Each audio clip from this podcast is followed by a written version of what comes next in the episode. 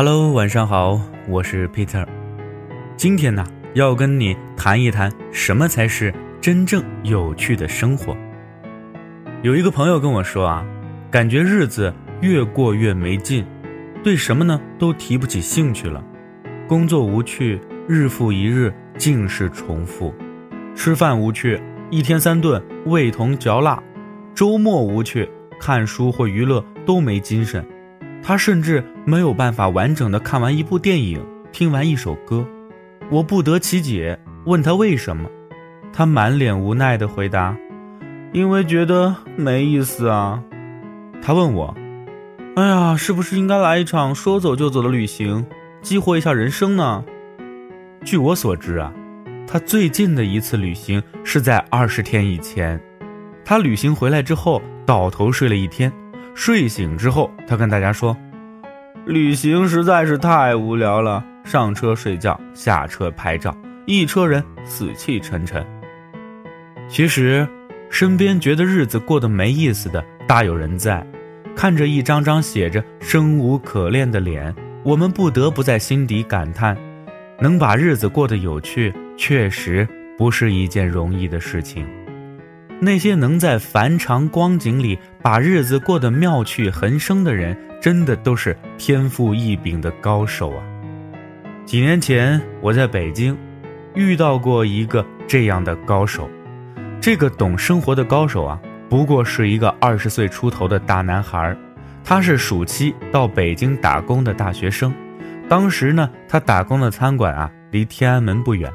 餐馆不大，他既负责点菜，也负责上菜，忙得不亦乐乎。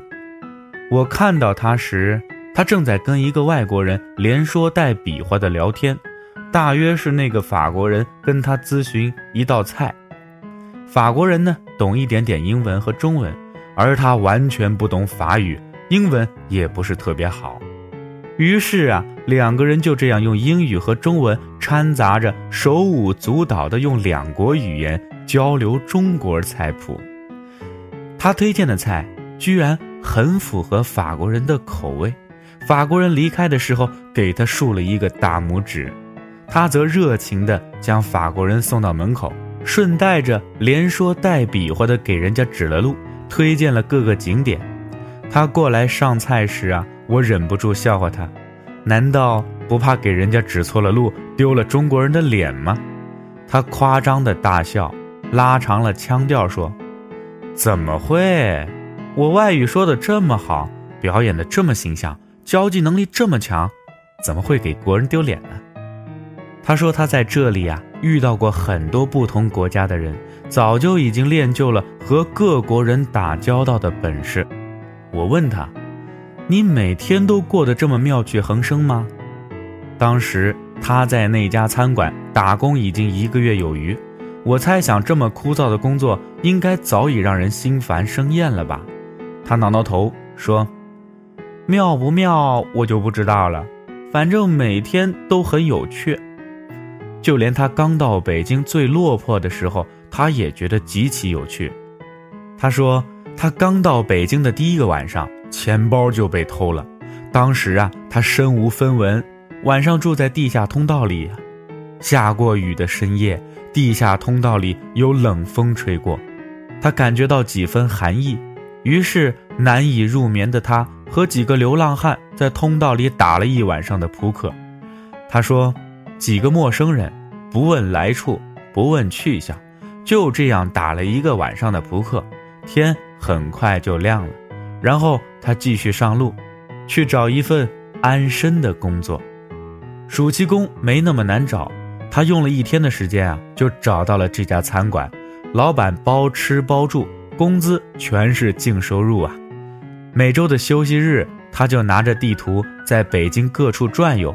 跟旅游一般惬意，他说着说着，眼睛就笑成了一条线。他故意用一口老北京的腔调，而且发音准确无比，这是他跟餐馆周边的北京大妈大爷们学来的。他说，餐馆附近住着一对老夫妇，很有趣的一对老人家。大妈是个热心肠，爱找人聊天，平时没事啊，爱去当志愿者，给人指指路。帮忙维护维护公交秩序。大爷呢是个退休的工程师，喜欢安静，经常一个人写毛笔字，两个人偶尔拌起嘴来，极其有趣。大妈妙语连珠，大爷说不过大妈，脸涨得通红。那对老夫妇啊都很喜欢他，大妈喜欢找他聊天，大爷呢喜欢教他看图纸，偶尔来了兴致啊还约他一起观园。一个月的时间。他已经成了北京通了，他短短几句话就让我对那对老人家升起了无尽的兴趣，似乎在他的眼里，满世界都是好玩的不得了的事情。仅仅是简单的一番交谈，你就能轻易地感觉得到他活得特别带劲儿，生机勃勃的。若不是他普通到甚至有些寒酸的衣着，看着他这副悠然享受的模样。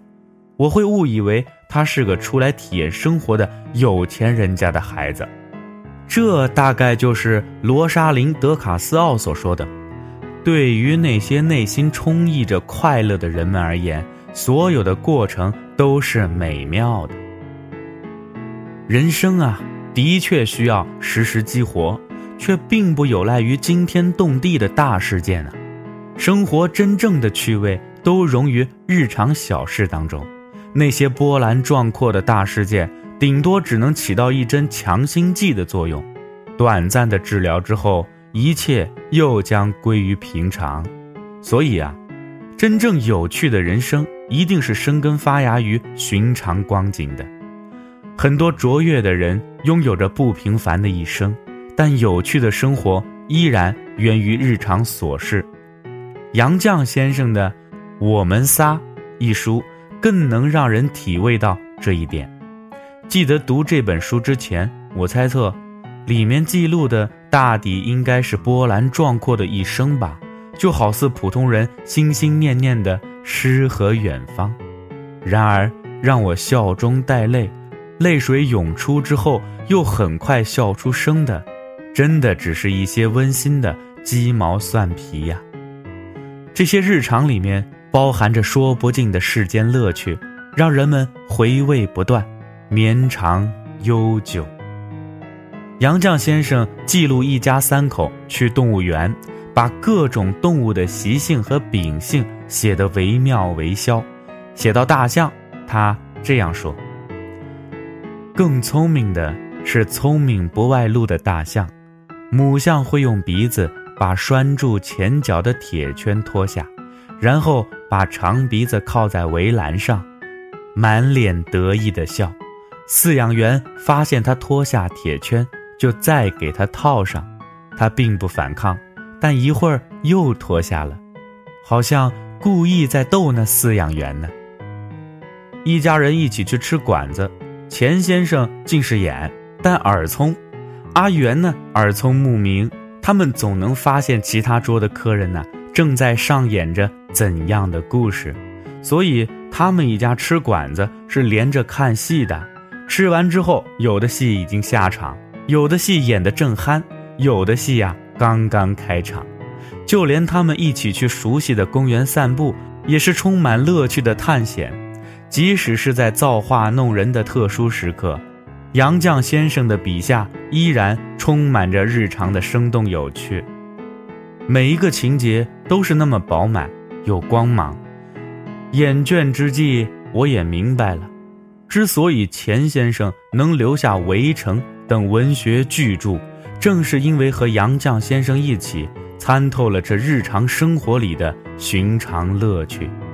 这种来自日常的乐趣啊，才是真正而持久的有趣，深入骨髓。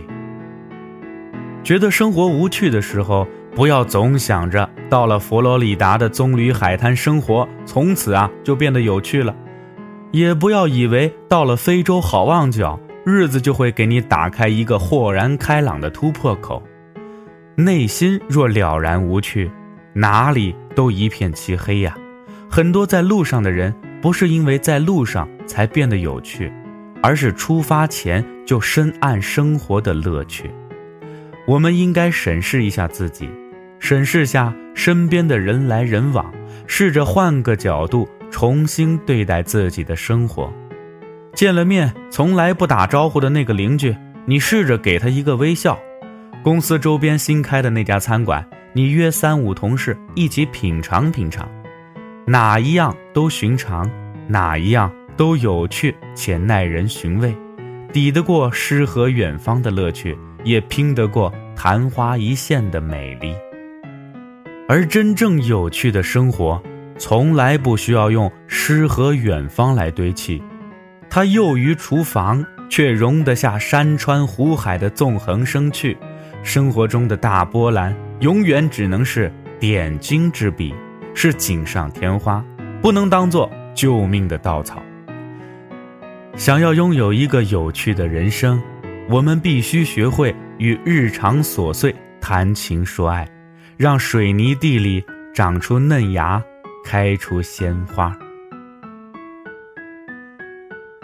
那么今天的故事呢，就先说到这儿啦，咱们明天再见。我是 Peter。